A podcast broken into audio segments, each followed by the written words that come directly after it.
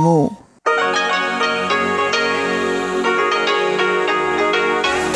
Hier ist Radio Taiwan International.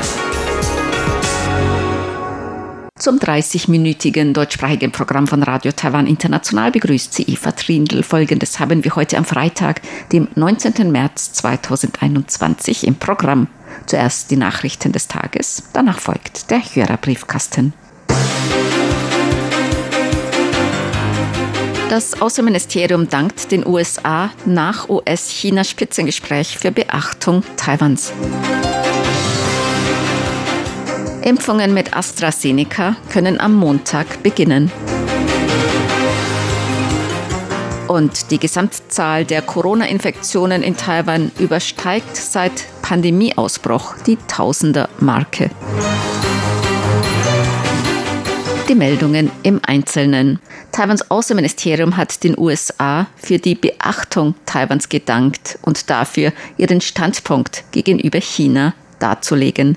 Taiwans Außenamtssprecherin machte diese Angaben über das erste Treffen von Top-Diplomaten der USA und China nach Amtsantritt der Regierung von Joe Biden. Der neue US-Außenminister Anthony Blinken sagt in seiner Eingangsbemerkung beim Treffen, man werde auch über die tiefen Bedenken über Handlungen Chinas sprechen, darunter in Xinjiang, Hongkong, Taiwan, Cyberangriffe auf die Vereinigten Staaten und wirtschaftliche Nötigung von Verbündeten der USA. Es handelt sich dabei nicht nur um interne Angelegenheiten, man sehe die Pflicht, diese Fragen bei dem Treffen aufzuwerfen, so Blinken. Gemäß Taiwans Außenamtssprecherin Joanne O informierten die USA Taiwan vor dem Treffen darüber. Die USA versprachen außerdem, Taiwan möglichst schnell nach dem Treffen darüber zu berichten. Dies zeige das gegenseitige Vertrauen und die freundschaftlichen Beziehungen zwischen den USA und Taiwan.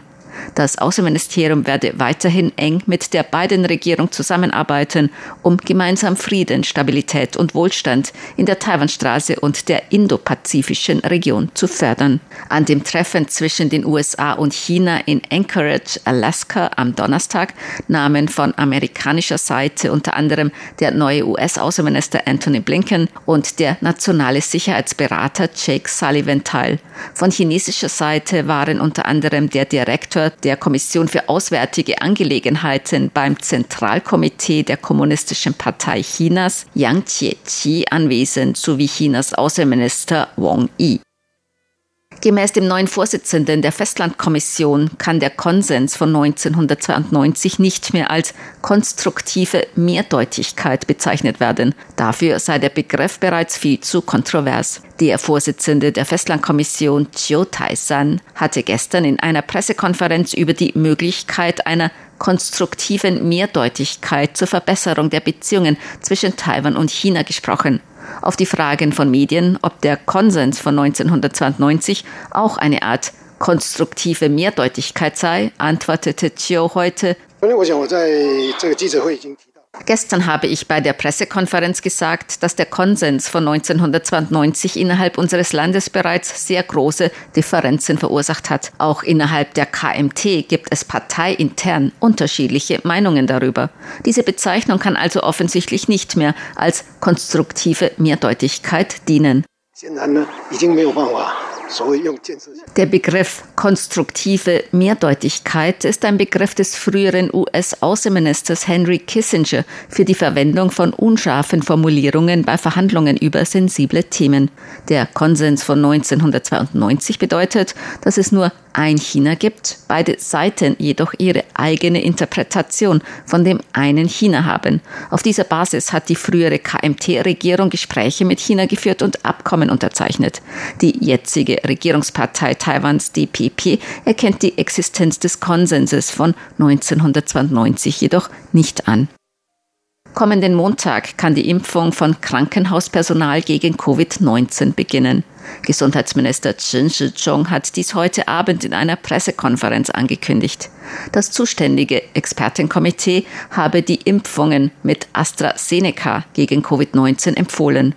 Impfungen könnten gegen eine Ansteckung und gegen schwere Krankheitsverläufe schützen. Die Vorteile überwiegen gemäß den Experten bei weitem mögliche Risiken. Die Experten haben gemäß dem Gesundheitsminister außerdem vorgeschlagen, dass sich der Gesundheitsminister oder der Premierminister zuerst impfen lassen, da in der Bevölkerung noch Bedenken gegen den Impfstoff bestünden. Die Prüfung der ersten Lieferung des AstraZeneca-Impfstoffs gegen Covid-19 ist gestern abgeschlossen worden. Die Impfungen werden zuerst medizinischem Personal angeboten. Eine kürzliche Umfrage unter Krankenhauspersonal ergab jedoch nur eine Impfbereitschaft mit dem AstraZeneca-Vakzin von etwas mehr als 30 Prozent. Die erste Lieferung von 117.000 Dosen Impfstoff gegen Covid-19 von AstraZeneca ist Anfang März in Taiwan eingetroffen. Taiwan hat 10 Millionen Dosen von AstraZeneca bestellt. Taiwan bestellte außerdem etwas mehr als 5 Millionen Dosen Impfstoff von Moderna und erwartet 4,76 Millionen Dosen Impfstoffe gegen Covid-19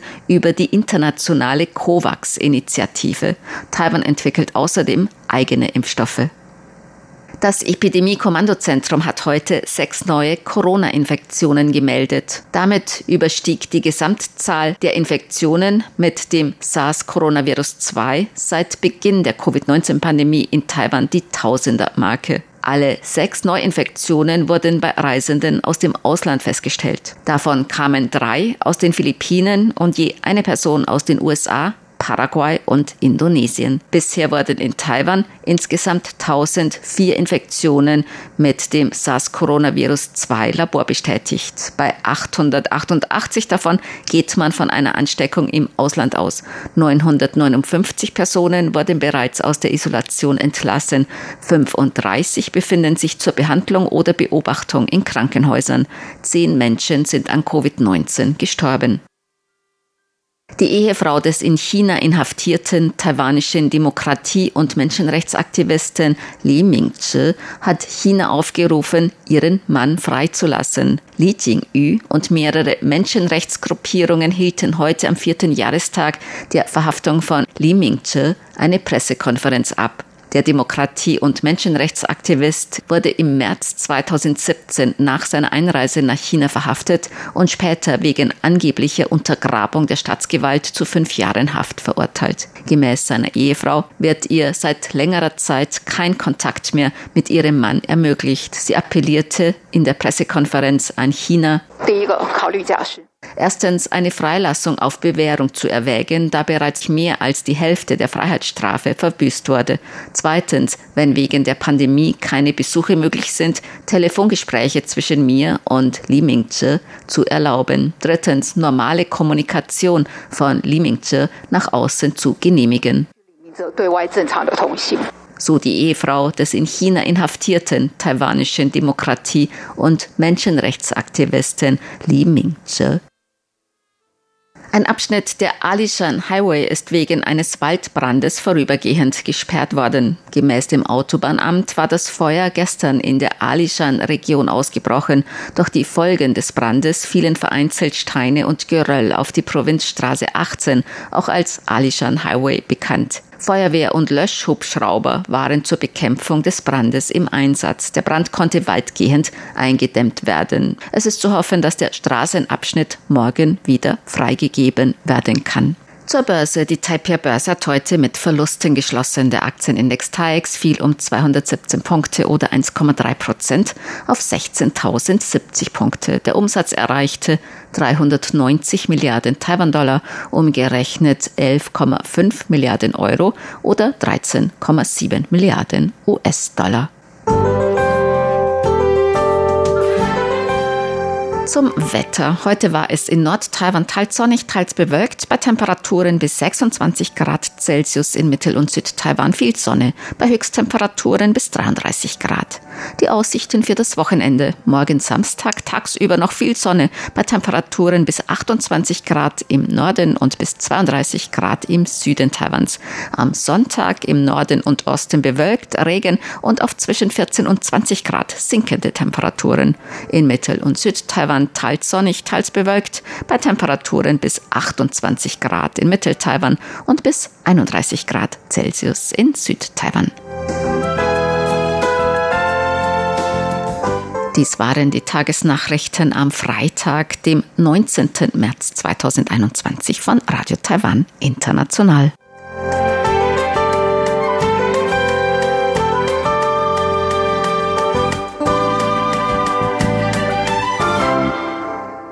Folgt der Hörerbriefkasten.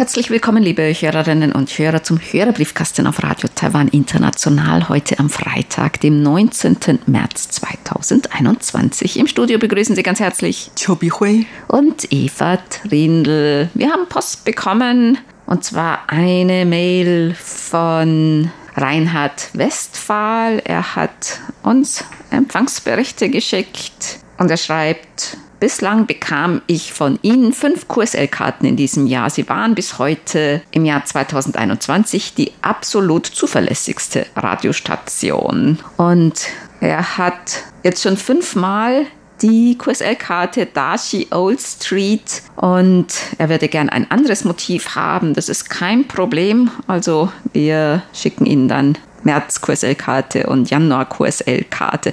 Normalerweise ist es so, wenn Sie nichts ausdrücklich dazu geschrieben haben und zum Beispiel die Berichte für Februar sind, dann bekommen Sie die Februar-QSL-Karte oder die Berichte für März sind dann die März-QSL-Karte.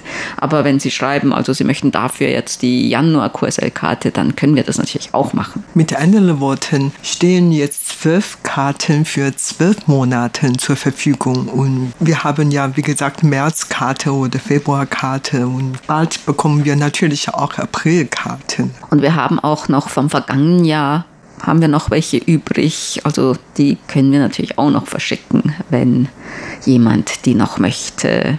Martin Post hat geschrieben ein Empfangsbericht und er schreibt, hier hoffen wir, dass wir bald noch mehr Lockerungen nach dem ganzen Lockdown bekommen und insbesondere wieder verreisen können. Ja, das hoffen wir natürlich auch, dass dann wieder viele Leute auch nach Taiwan reisen können. Ne? Und wir nach Europa reisen können. Und er schreibt, er hat jetzt mehr Zeit, auch Kurzwelle zu hören und er hört nach wie vor täglich RTI und er freut sich an den tollen Programmen. Franz Schanzer hat geschrieben, ich finde es sehr merkwürdig, dass die Post aus Österreich nach Taiwan funktioniert, aber aus Taiwan keine Post nach Österreich gelangt. Woran liegt es. Ja, ich kann mir das nur so vorstellen, dass die österreichische Post eine Route wählt, wahrscheinlich über ein Drittland, mit dem es regelmäßigen Flugverkehr nach Taiwan gibt, aber Taiwan eine Route für seine Post hat, die vielleicht direkt ist oder auf dieser Route es nun keinen regelmäßigen oder überhaupt keinen Flugverkehr gibt wegen Covid-19 derzeit. Ralf Urbanzig hat geschrieben, sehr interessant war Ihr Reisebericht über den Ausflug nach Beito im Norden Taipehs. Was mich ganz besonders an Taiwan fasziniert, ist das Vorhandensein der vielen heißen Quellen wegen der regen geothermischen Aktivität des Untergrundes.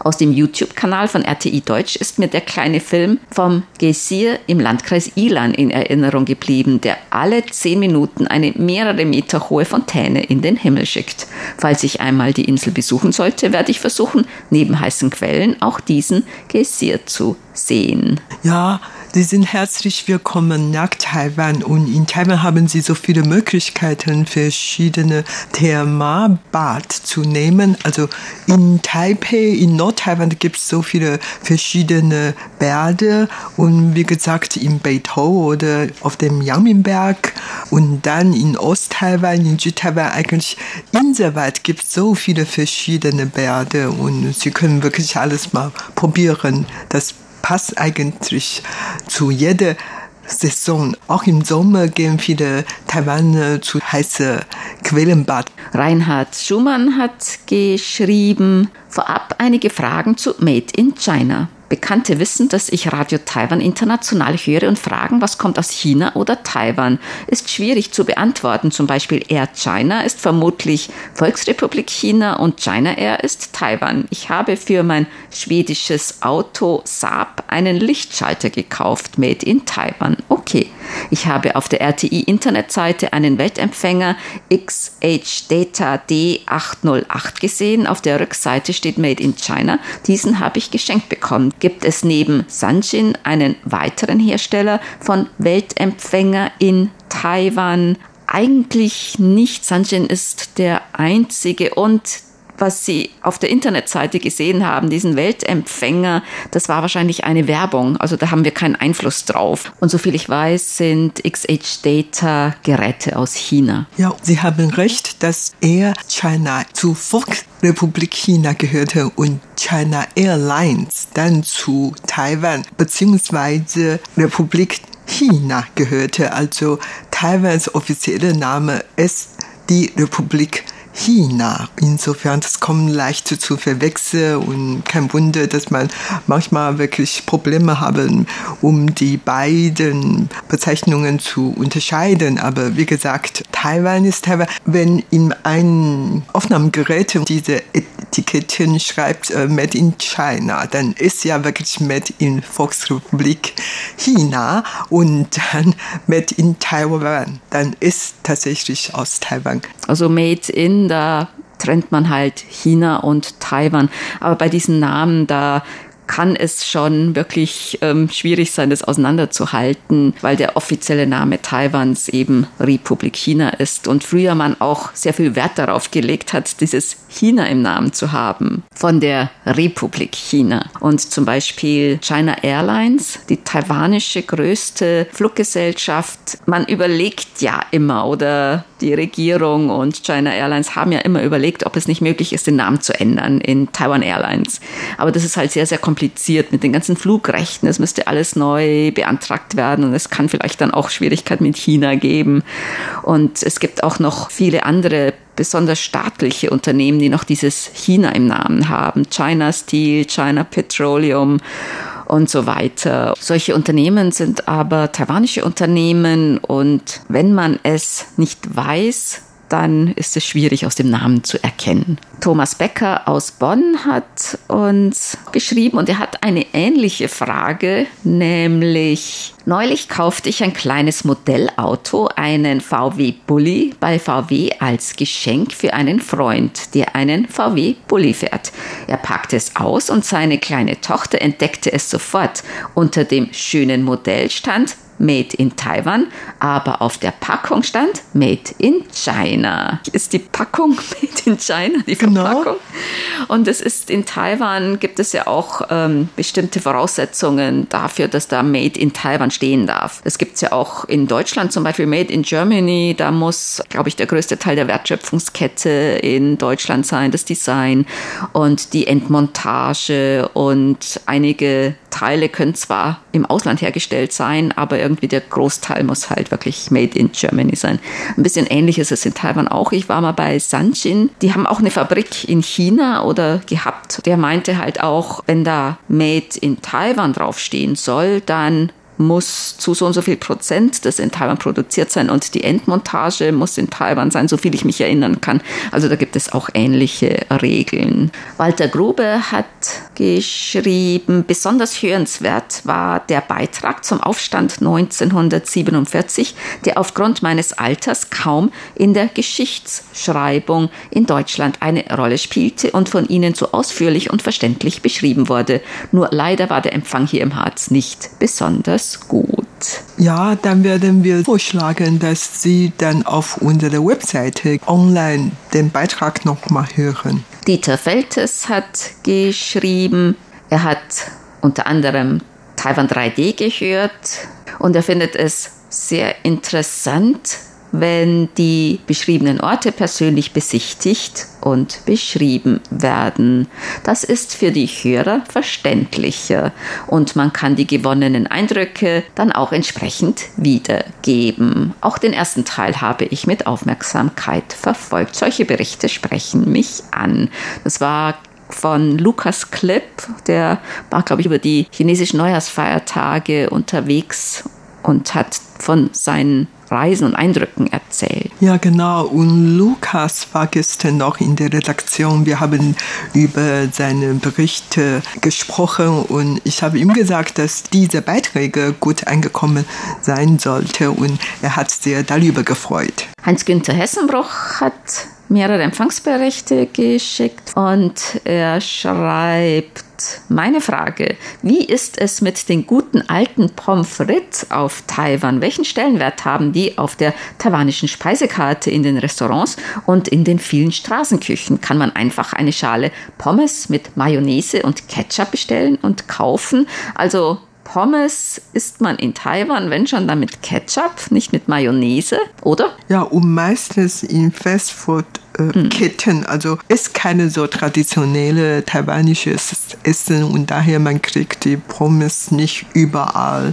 Und wir essen zu Hause eigentlich kaum. Wir kochen das auch nicht und kaufen auch kaum sowas. Aber viele essen doch gern Pommes, auch Kinder. Ja, Kinder, und, Junge, Jugendliche. Bei Mac und Co. gibt es natürlich immer Pommes. Aber normalerweise in so Straßenständen und so, da verkauft man hier eigentlich keine Pommes. Ja, wenn schon, hm. dann aus Süßkartoffeln, nicht aus oder aus Litau oder so. Kartoffel, ja, hm. genau. Ich denke, eine Zeit lang war Pommes hier in Taiwan auch sehr beliebt und auch ich damals als schon etwas mehr. Allerdings jetzt die Leute hier sind sehr gesundheitsbewusst und wollen nicht so viele solche Dinge zu sich nehmen. Insofern, ich habe auch gemerkt, dass in vielen Schulen haben die Lehrer immer die Kinder oder Schüler abgeraten, Pommes zu essen und so weiter, weil das ist zu fett und das ist schlecht für die Gesundheit. Außerdem muss man auch sagen, dass in Taiwan nicht so viele Kartoffeln angebaut werden. Hier werden mehr Süßkartoffeln gegessen und auch mehr Taro und Kartoffeln werden auch viele, glaube ich, dann importiert. Und in Taiwan selbst ist der Kartoffelanbau eher gering. Wir haben Post bekommen von Peter Möller. Er schreibt vielen Dank für den schönen Kalender und er hat uns auch ein Prospekt beigelegt, Radiomuseum Duisburg. Herzlichen Dank. Warst du da schon mal? Nein, leider nicht, aber nächstes Mal, wenn ich wieder in Deutschland bin, wenn ich ein bisschen mehr Zeit habe, kann ich gerne dieses Museum besuchen. Übrigens bei uns im Rahmen von RTI gibt auch ein Radiomuseum. Allerdings dieses Museum steht nicht hier in Taipei, sondern in Minchong in Südtaiwan. Bei uns im Sender hier in Taipei gibt es ein kleines Radiomuseum, sehr klein, eher so ein Ausstellungsraum, kein richtiges Radiomuseum. Rainer Steinl hat uns geschrieben, winterliche Grüße und alles Gute für 2021. Das ist noch ein Brief vom Januar, ein Zeitungsausschnitt, da hat es auch geschneit. Mhm. Und er hat auch unseren Kalender erhalten und er hat uns einige Ansichtskarten beigelegt und ein Prospekt Schwerin und ein Zeitungsausschnitt Zeichen internationaler Solidarität. Taiwanische Stiftung Tsuchi spendet 10.000 Schutzmasken an den Landkreis Ludwigslust-Parchim. Das war 2020 in unserer Region im Mai, schreibt Rainer Steindl. Ja, tatsächlich Taiwans Regierung und viele taiwanische Organisationen, unter anderem auch Tzu Stiftung, hat an viele verschiedene Partnerorganisationen Mundschutz gespendet. Tzu ist eine buddhistische Wohlfahrtsstiftung, eine recht große hier in Taiwan. Dann haben wir Post bekommen von Helmut Schafheitler und er schreibt, Schön ist es, dass es in Asien so herausragende Pianistinnen und Pianisten gibt. Das freut mich sehr. Ja, das stimmt. In Taiwan gibt es auch viele bekannte Musiker, und auch klassische Musik wird hier in Taiwan eigentlich recht hoch angesehen und äh, erfreut sich eigentlich sehr guter Beliebtheit. Ne? Ja, genau. Man hat sogar den Eindruck, dass die klassische Musik in Europa, wo diese Musik eigentlich stammt, ist nicht mehr so beliebt, während in ganz Asien ist klassische Musik sehr im Kommen. Also die Asiaten lernen fleißig diese klassische Musik aus Europa. Und auch das Publikum besteht auch zu einem großen Teil immer aus jungen Leuten, ne? Ja, das ist tatsächlich ganz, ganz anders als in Europa. In Europa werden diese Musik mehr von den älteren Leuten gehört, habe ich diesen Eindruck. Ich habe in Deutschland, auch in vielen anderen europäischen Ländern viele Oper- oder klassische Musikkonzerte besucht und da habe ich eigentlich nur meistens ältere Zuschauer gesehen. Helmut Schafadl schreibt noch besten Dank an Sie und insbesondere an Bernd Seiser für die Übermittlung der Geburtstagsgrüße an Rosanna Schafheidle, unsere Tochter in Stuttgart. Funkgrüße wenn möglich auch an Werner Schubert in Grafing. Viele Grüße an Bernd Seiser, an Christoph Paustian und Martina Pohl sowie an die gesamte Hörerschaft. Dann haben wir noch eine Ankündigung zu den Sommerfrequenzen. Mit Umstellung auf die Sommerfrequenzen senden wir weiterhin unverändert auf der Frequenz 5900 Kilohertz aus Kostimbrod, Bulgarien. Und zwar von 19 bis 19.30 Uhr.